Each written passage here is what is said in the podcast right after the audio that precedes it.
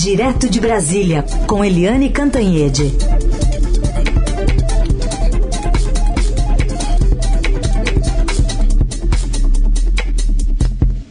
Oi, Eliane, bom dia.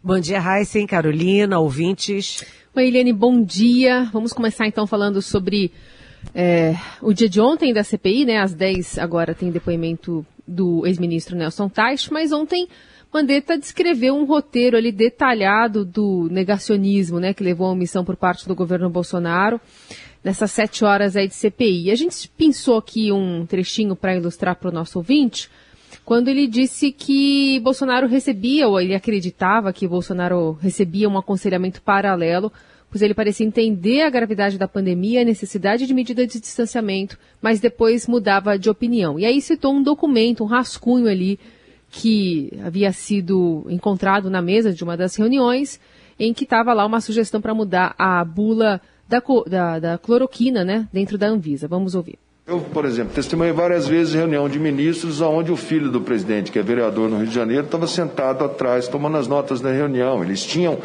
constantemente reuniões com esses grupos eh, dentro da, da, da, da presidência. Eu tive dentro do Palácio do Planalto quando fui informado, após uma reunião, que era para eu subir para o terceiro andar, porque tinha lá uma reunião de, de vários ministros é, e, e, e, médicos que iam propor esse negócio de cloroquina, que nunca eu havia conhecido. Quer dizer, ele tinha um assessoramento é, paralelo. Nesse dia que foi é, havia sobre a mesa, por exemplo, um, um papel não timbrado de um decreto presidencial para que fosse sugerido daquela reunião é que se mudasse a bula da cloroquina na Anvisa, colocando na bula a indicação de cloroquina para coronavírus. E foi, inclusive, o próprio presidente da Anvisa, Barra Torres, que estava lá, que falou isso é, não. E o ministro Jorge Ramos falou: não, não, isso daqui não é nada da lavra daqui, isso é uma sugestão, mas é uma sugestão de alguém. Alguém pensou, se deu ao trabalho de, de botar aquilo num formato de decreto. Irene, nesse primeiro dia já, a gente já tem alguma prova de omissão é, do governo apresentada? Olha, é aquela história, né, Carolina? É, CPI vai montando quebra-cabeças.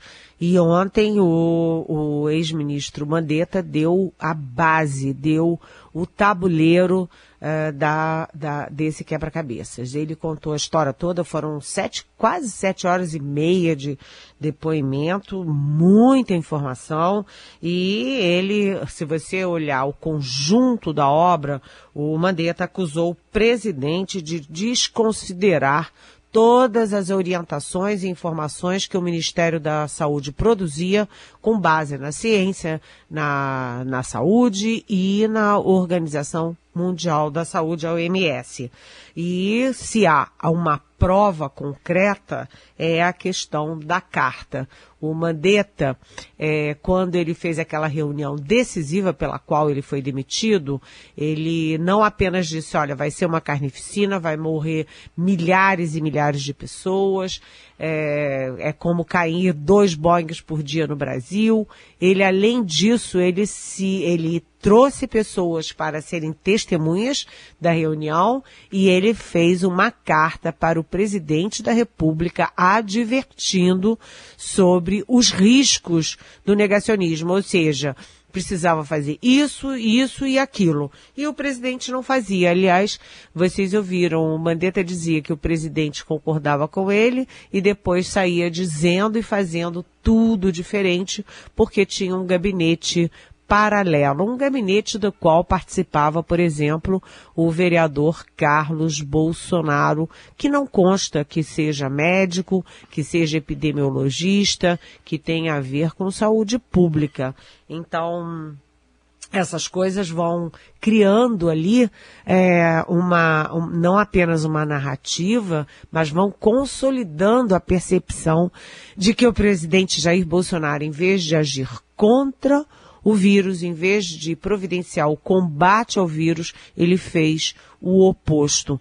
Tanto que o Mandetta recomendava o, uma campanha de esclarecimento da população que nunca foi feita.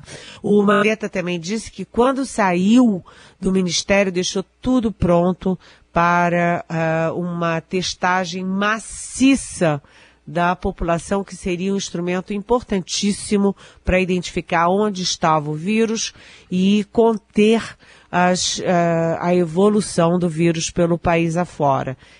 Jogaram fora, não deram bola.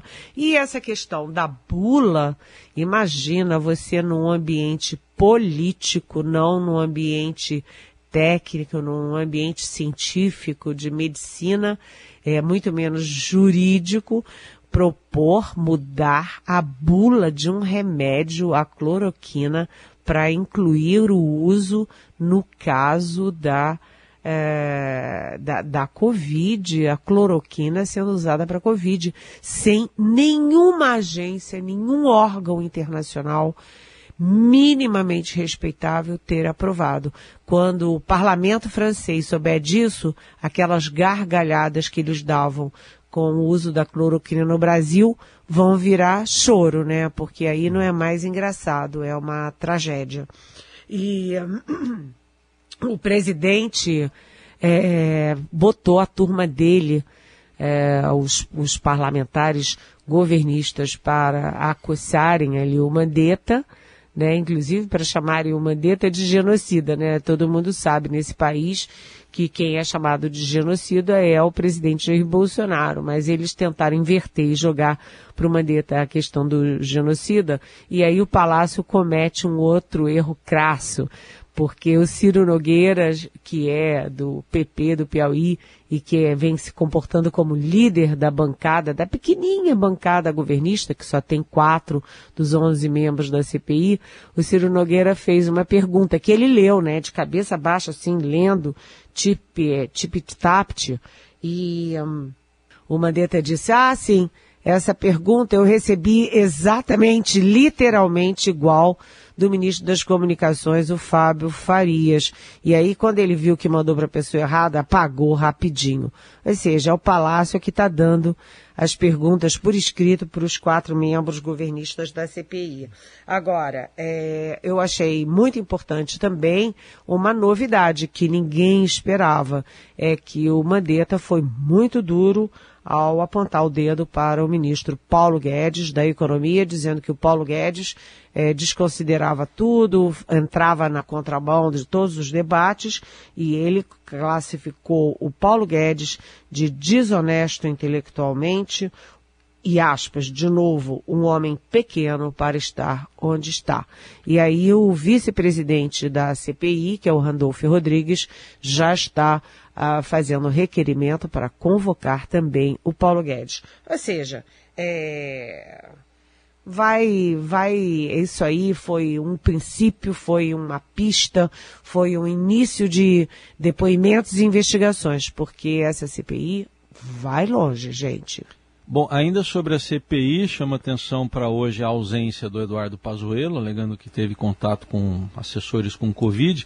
E é esse seu tema 2, que você vai comentar agora, é sucesso de público, viu, Helena, entre os nossos ouvintes. Eu vou até colocar aqui é, duas observações de ouvintes e uma pergunta. O, o Maurício Mendonça lembrou do caso do deputado Roberto Jefferson, que lá na CPI dos Correios, que foi a do mensalão, apareceu lá com a cara roxa, alegando que um, uma porta de armário caiu lá em cima dele. O, o Daniel ele lembra que o Pazuello foi passear no shopping sem máscara lá em Manaus. E o Garcia tem uma pergunta aqui gravada para você sobre esse mesmo assunto. Bom dia, Dourado. Bom dia, Carol. Bom dia, Heisen. É, eu queria dividir o meu inconformismo com a Eliane, se for possível. Eliane, ontem a CPI constatou e divulgou que o, o Pazuello tem ajudantes. Ele, ele precisa de ajudante ele precisa de ajudante para quê? Olha, eu acho que poucas batalhas no mundo fizeram tão mal para uma instituição quanto o Pazuello faz para o Exército Brasileiro. Desculpa encher, viu? não encheu, não. É, falou e disse, muito bem dito. É, bem-vindo, bem-vindo também, Daniel. É aquela história, né? Quem não deve, não teme. Né? E quem não tem medo, não foge da raia, não foge da batalha, não deserta, como é a expressão no caso militar. Militar não pode desertar, né?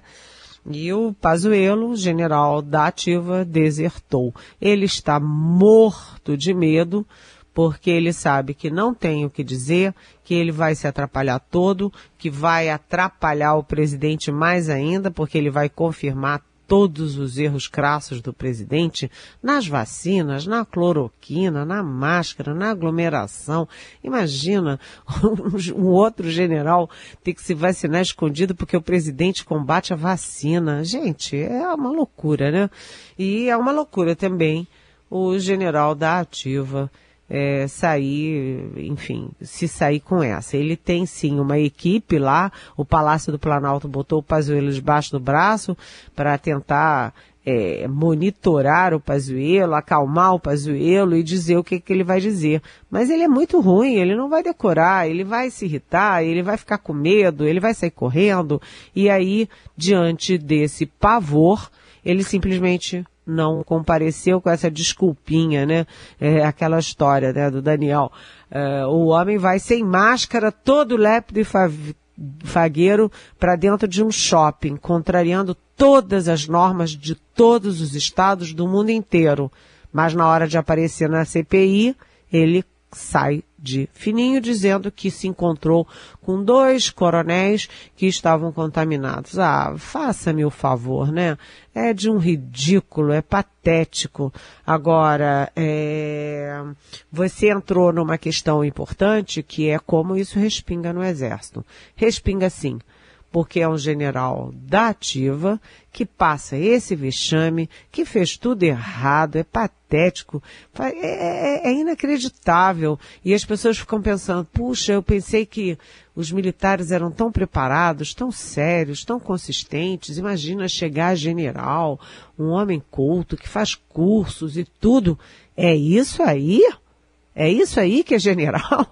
Enfim, o Exército está muito preocupado com isso e hoje a Malu Gaspar, nossa colega é, do Globo, ela tem no blog dela a informação de que o próprio comandante do Exército, o general Paulo Sérgio, procurou o, o presidente da CPI, Omar Aziz, para pedir, por favor, para não misturar a pessoa física do Pazuello com o exército brasileiro. E aí imagine, né?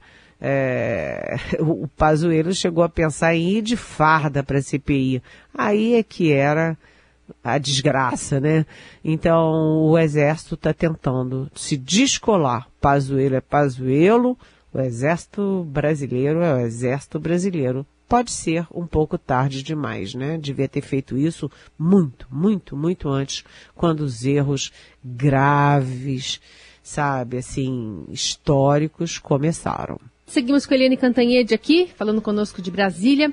Eliane, a Câmara dos Deputados aprovou ontem o texto base do projeto que revoga a Lei de Segurança Nacional, que é o mais longevo entulho autoritário né, do regime militar.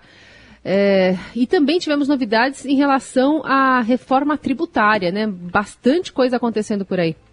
Sim. Enquanto o Senado estava focado na CPI e nos erros graves no combate à pandemia, que, enfim, levou o país a 411.854 mortos até ontem, né? E esse, esse número cresce. Ontem voltou a ter mais de 3 mil mortos em 24 horas. Uh, enquanto isso, a Câmara estava focando em outras frentes. Então, a Câmara, sim, derrotou a Lei de Segurança Nacional, que foi um instrumento, é, sabe, macabro da, da ditadura militar e que é, agora volta a ser usado, não apenas pelo é, Alexandre de Moraes, ministro do Supremo, contra os que atacam e ameaçam é, os, as instituições e ministros e parlamentares das instituições, mas tem sido usado fartamente pelo governo Bolsonaro. Né? Então, é, a Lei de Segurança Nacional já foi usada em ações, está sendo usada em ações contra jornalistas, contra chargistas, contra é, pessoal da, da área digital, contra empresários que põem é, cartazes criticando o, o presidente Bolsonaro, contra professores de Santa Catarina, ou seja, a Lei de Segurança Nacional virou aí arroz de festa nas questões políticas aí, ideológicas do governo Bolsonaro. Agora isso vai para o Senado e vamos ver como é que fica. Lembrando que foi uma baita derrota do governo Bolsonaro, porque o Bo governo Bolsonaro, obviamente, é a favor da Lei de Segurança Nacional e foi derrotado. A outra questão é que o presidente da Câmara, o Arthur Lira, é, simplesmente suspendeu, acabou, anulou a comissão e os resultados da comissão da reforma tributária.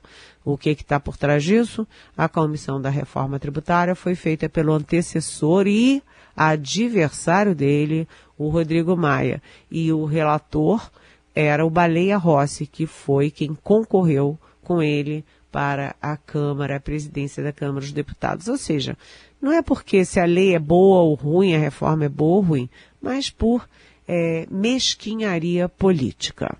Bom, Eliane, você divulgou aí os últimos dados do consórcio de imprensa, 411.854 mortos, esses dados são das 8 da noite de ontem, e depois dessa divulgação, nesse luto coletivo do país, a gente inclui mais um, que é o do ator humorista Paulo Gustavo. É, é uma coisa muito triste, né? O Paulo Gustavo, além de ser uma celebridade, né?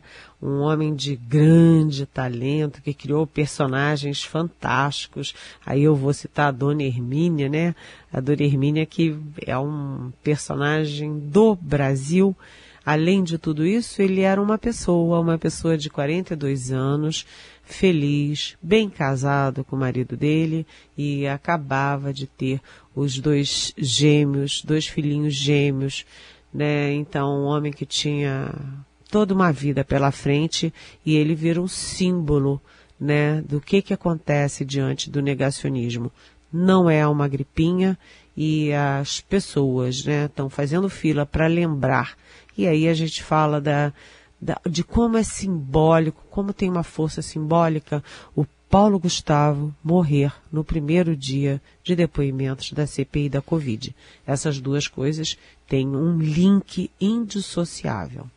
Pois é, aliás, a gente fala mais sobre a morte de Paulo Gustavo, desse, desse legado que ele deixa, né, especialmente para a comédia brasileira, também com o Biratã Brasil, que já está aqui conosco. Bira, obrigada por estar tá participando aqui do Jornal Dourado mais uma vez. Bom dia. Bom dia, bom dia a todos. Obrigado pela, pelo convite. Pois é, acho que assim a repercussão está muito grande, né, na, da, da, da morte do, do, do, Paulo Gustavo, que no final das contas se tornou uma unanimidade, né, representa muito da, da família brasileira, todas as pessoas que convivem com ele trazem essa transparência, né, de que ele era muito é, é, espontâneo, muito amoroso e, e acabou sendo mais um jovem, né, que entra para a conta de óbitos da Covid, que a gente está chegando já a 412 mil. Não, é verdade. Eu estava ouvindo a Eliane, ela foi precisa no comentário. Ele era uma unanimidade, mas a morte dele acontece justamente na abertura de uma CPI para investigar é, todas as falhas é, que provocaram essa pandemia. O Caetano Veloso citou isso também no comentário que ele fez na internet, muito bonito que ele escreveu. E eu não me lembro de nenhuma outra morte por Covid no Brasil ter causado tanta comoção nas redes sociais. Até o presidente é, Bolsonaro, né, publicou. Por incrível que pareça, ele e o ex-presidente Lula também. Também, é.